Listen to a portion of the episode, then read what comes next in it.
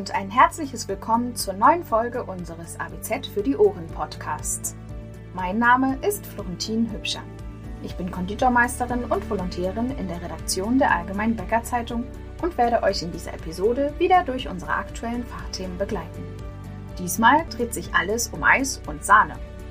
Wir befassen uns unter anderem damit, welche Regeln für ein optimales Ergebnis beim Aufschlagen von Sahne beachtet werden sollten Außerdem widmen wir uns verschiedenen Rezepturen und Verpackungen von und für Speiseeis sowie den Prognosen der Fachleute für 2022. Am Ende der Folge erwartet euch, wie gewohnt, eine kurze Zusammenfassung der wichtigsten Punkte.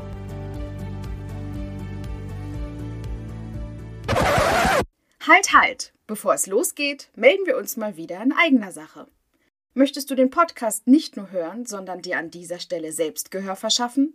Möchtest du branchenrelevante Inhalte recherchieren und vermitteln, sowie dein Praxiswissen, das du als Bäcker oder Bäckerin in der Backstube gesammelt hast, selbst zu Papier bringen?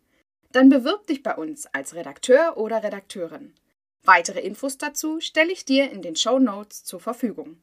Und vielleicht hören wir uns dann schon bald außerhalb des ABZ für die Ohren Podcasts.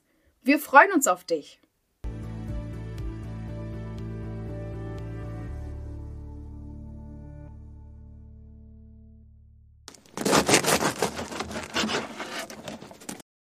Gebinde aufreißen, Sahne in den Kessel schütten, Maschine einschalten und los geht's mit dem Aufschlagen. Was aus Anwendersicht einfach klingt, verbirgt im Einzelnen einige Stellschrauben, deren richtige Einstellung sich auf die Qualität des Endprodukts teilweise stark auswirkt. Ob Torten, Desserts oder Schnitten, wie bei allen Feingebäcken hängt der Geschmack wesentlich von den Zutaten und in diesem Fall von der Sahne ab. Da das enthaltene Fett verantwortlich ist für Geschmack und Aufschlagfähigkeit, sollte eine Sahne mit hohem Fettgehalt verarbeitet werden. Im Gegensatz zum Mindestgehalt von 30 Prozent lässt sich eine Sahne von 33 Prozent besser aufschlagen. Ihr Schaum ist cremiger und stabiler, der Geschmack wird ausgewogener. Die beste Aufschlagtemperatur für die Sahne liegt bei plus 3 bis plus 5 Grad Celsius, wobei die 3K-Regel unabhängig von dem verwendeten Aufschlaggerät für beste Ergebnisse sorgt. Kalte Sahne kalter Kessel, kalte Aufschlagluft. Das bedeutet, die gekühlte Sahne sollte in einem kühlen Raum mit gekühlten Geräten aufgeschlagen werden. Welche Aufschäumgeräte dann zum Einsatz kommen, hängt von der zu leistenden Menge und in gewisser Weise auch von der Philosophie des Bäckers und Konditors ab. Wird die Sahne etwa chargenweise oder im Durchlaufverfahren aufgeschäumt? Neben dem traditionellen Aufschlagverfahren mit der Anschlagmaschine sind Sahnebläser die Klassiker für das Aufschäumen von Chargen. Bei diesen Maschinen wird die Luft von unten in den Kessel mit der sich durch ein Rührgitter bewegenden Sahne geblasen, die dann aufschäumt.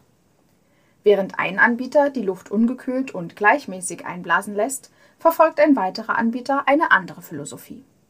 Bei allen Modellen schaltet die Maschine die Elektronik erst dann frei, wenn das Gerät eine Temperatur von plus 7 Grad Celsius erreicht hat. Nach dem Start des Aufschäumprogramms wird die Sahne erst langsam angeschlagen. Nach 5 bis 6 Minuten hat sie sich dann so weit stabilisiert, dass sie voll aufgeschlagen werden kann. Dabei verbinden sich die Luft-, Wasser- und Fettmoleküle durch das langsame Anschlagen besser miteinander und ergeben so, laut Anbieter, den besten Schaum. Viele Sahneverarbeiter ließen die Maschinen beim Aufschlagen sofort mit voller Geschwindigkeit laufen, wodurch die Sahne nicht das optimale Ergebnis bekomme. Für das Aromatisieren der aufgeschlagenen Sahne empfiehlt der Anbieter den Einsatz der Flavor Plus Technologie. Damit die Sahne nicht erst mit dem geschmacksgebenden Fond angeglichen werden muss, kann dabei der Fond mit dem Bindemittel direkt in den Kessel mit der Sahne eingefüllt werden. Dadurch entfalle das händische Unterarbeiten, was hygienischer ist, Außerdem werde so ein Arbeitsschritt weniger benötigt. Dieses Vorgehen gelte bis auf wenige Ausnahmen für alle Fonds. Das Aufschäumen im Durchlaufverfahren kommt in Betrieben mit sehr hohem täglichen Sahnebedarf zum Einsatz. Verschiedene Hersteller haben Geräte ab einer Stundenleistung von 100 Kilo Sahne im Programm. Diese Geräte können neben tierischer und pflanzlicher Sahne auch andere verschäumbare Lebensmittel wie Eiklar und Biskuitmassen aufschlagen die Aufschäumtechnologie der Durchlaufmaschinen ist im weitesten Sinne vergleichbar mit der, die in den Sahnemaschinen für Laden und Kaffee verbaut ist. Beim Aufschäumen drückt eine Pumpe die Sahne durch den Mischer, während gleichzeitig Luft eingeblasen wird. Dabei werden Sahne und Luft zu sehr kleinen Bläschen geformt, die sich durch den Druck miteinander verbinden.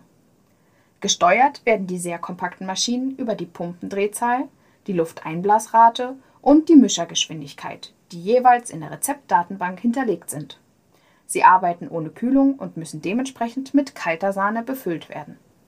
Der Temperaturanstieg im Gerät ist nach Angaben der Hersteller begrenzt. Allerdings kann bei Bedarf ein entsprechendes Kühlsystem angeschlossen werden.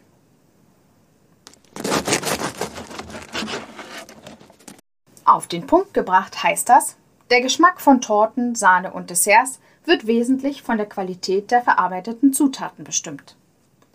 Sahne mit 33% Fettgehalt lässt sich besser aufschlagen, ist cremiger, stabiler und geschmacklich ausgewogener. Beim Aufschlagen die 3K-Regel beachten. Kalte Sahne, kalter Kessel, kalte Aufschlagluft. Das Aromatisieren der aufgeschlagenen Sahne kann auch direkt im Sahneaufschlagkessel erfolgen. Durchlaufaufschäummaschinen können neben Sahne auch andere verschäumbare Lebensmittel aufschlagen.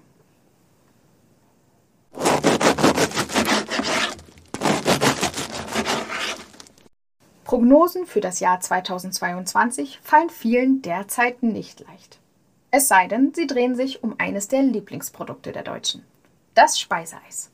Hersteller von Eismaschinen, Zutatenlieferanten und deren Kunden wie Bäcker und Konditoren sind sich ungewohnt einig. Es wird modern, regional, natürlich und vegan. Ältere traditionelle Eisesser blieben zwar meist lieber bei den bekannten Standards, aber die Neugier der jungen Generation schaffe Raum für innovative Sorten und die Entwicklung neuer Geschmacksrichtungen, prognostiziert ein Zutatenlieferant. Ein Anbieter von Eismaschinen sieht innerhalb der kommenden fünf Jahre den Marktanteil an veganen Alternativprodukten bei 25 bis 40 Prozent. Die Herstellung von veganem Eis sei noch nie einfacher gewesen als heute. Der Markt sei übervoll an alternativen Milchdrinks, sagt er. Von Reis über Soja, Hafer, Hanf und Mandeldrinks bis hin zu Cashew und Erbsenmilch. Die breite Palette biete reichliche Möglichkeiten für Rezepte. Bäcker und Konditormeister René Klinkmüller aus Luckau in Brandenburg stelle mit der 2017 angeschafften neuen Eismaschine neben klassischen Sorbets, die ohne Zusatz von tierischen Produkten auskommen, seit kurzem auch verschiedene Eissorten auf Hafer- und Sojabasis her. Ein Zutatenlieferant gibt zu bedenken, dass der Eigengeschmack sowie die Süßkraft der verwendeten Milchalternativen bei der Herstellung berücksichtigt werden müssen. Diese sich aber auch hervorragend mit in die Rezepturen einarbeiten ließen. Da sich durch vegane Rezepte die Eigenschaften des Speiseeises verändern, müssen etwa Fett- und Zuckergehalt der Eismixe neu eingestellt werden. Verschiedene Bindesysteme sollen dabei unterstützen und für ein glattes, cremiges Eis mit optimalem Volumen sorgen. Auch andere Anbieter haben vegane Basen und Eispasten für das Angebot von alternativem Speiseeis auf den Markt gebracht. Damit ließen sich durch die Verwendung von Wasser statt Milch und einer veganen Eispaste auch Klassiker wie Vanille, Mokka, Haselnuss und Pistazieneis ins Sortiment einbauen. Allerdings ist laut Anbieter auch das wachsende Umwelt- und Gesundheitsbewusstsein der Verbraucher nicht zu unterschätzen. So seien zuckerreduzierte Varianten, die dennoch mit vollem Geschmack punkten, immer wichtiger im Eisangebot von Bäckereien und Konditoreien.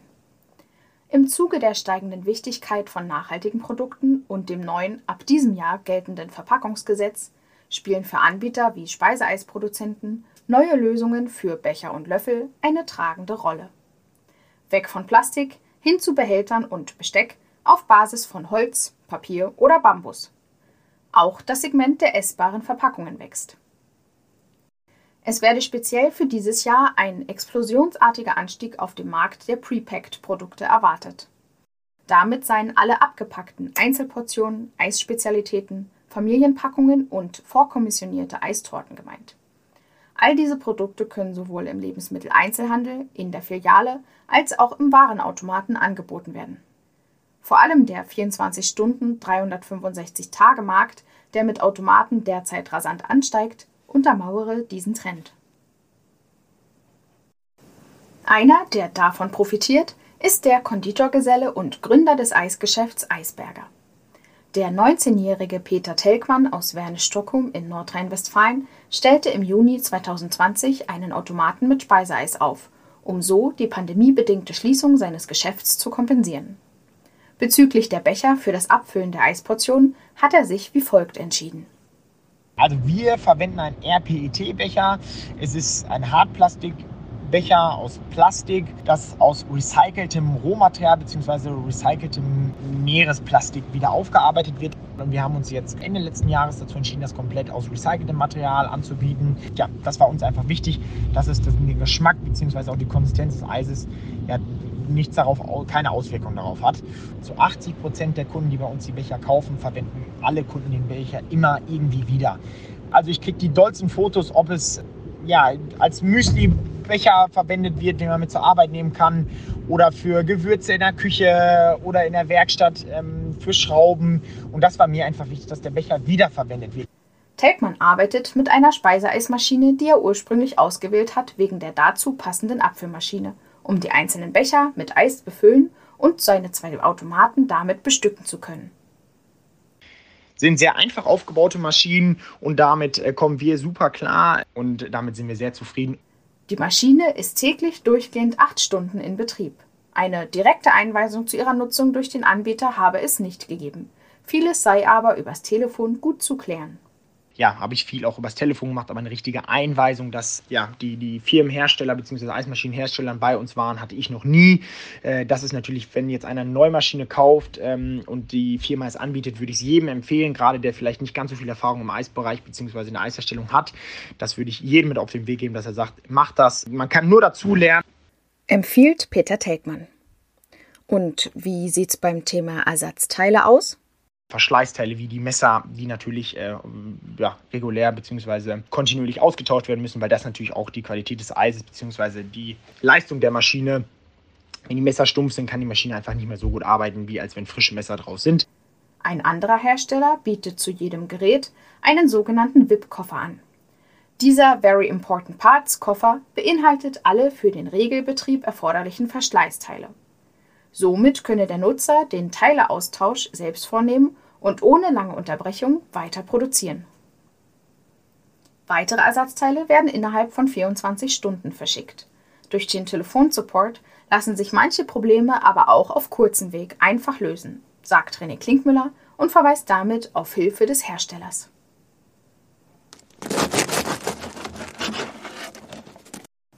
Bringen wir es auf den Punkt. Die breite Palette an pflanzlichen Milchdrinks bietet reichliche Möglichkeiten für Speiseeisrezepturen. Das neue Verpackungsgesetz macht nachhaltige Lösungen für Becher und Löffel bei Eis zum Mitnehmen unabdingbar. Abgepackte Einzelportionen, Eisspezialitäten, Familienpackungen und vorkommissionierte Eistorten können sowohl im Lebensmitteleinzelhandel, in der Filiale als auch im Warenautomaten angeboten werden. Vielen Dank fürs Reinhören. Die nächste Podcast-Folge erscheint dann, wie gewohnt, in zwei Wochen am 21. Januar. Meine Kollegin Lynn Esenwein stellt darin Neues aus der Außen- und Innengastronomie für Bäcker vor, mit dem Schwerpunkt auf Geschirr, Glas, Porzellan und Tischkultur. Hört doch gerne auch mal in unsere anderen Podcast-Folgen rein. Wir befassen uns darin unter anderem mit der Herstellung von Feingebäcken, E-Mobilität sowie saisonalen Heißgetränken und Snacks. Oder wie wäre es mit unserem Podcast Spezial? Ein Interview mit dem Bäcker des Jahres 2021, Heinrich Heiner Beck. Ihr merkt schon, das Reinhören lohnt sich.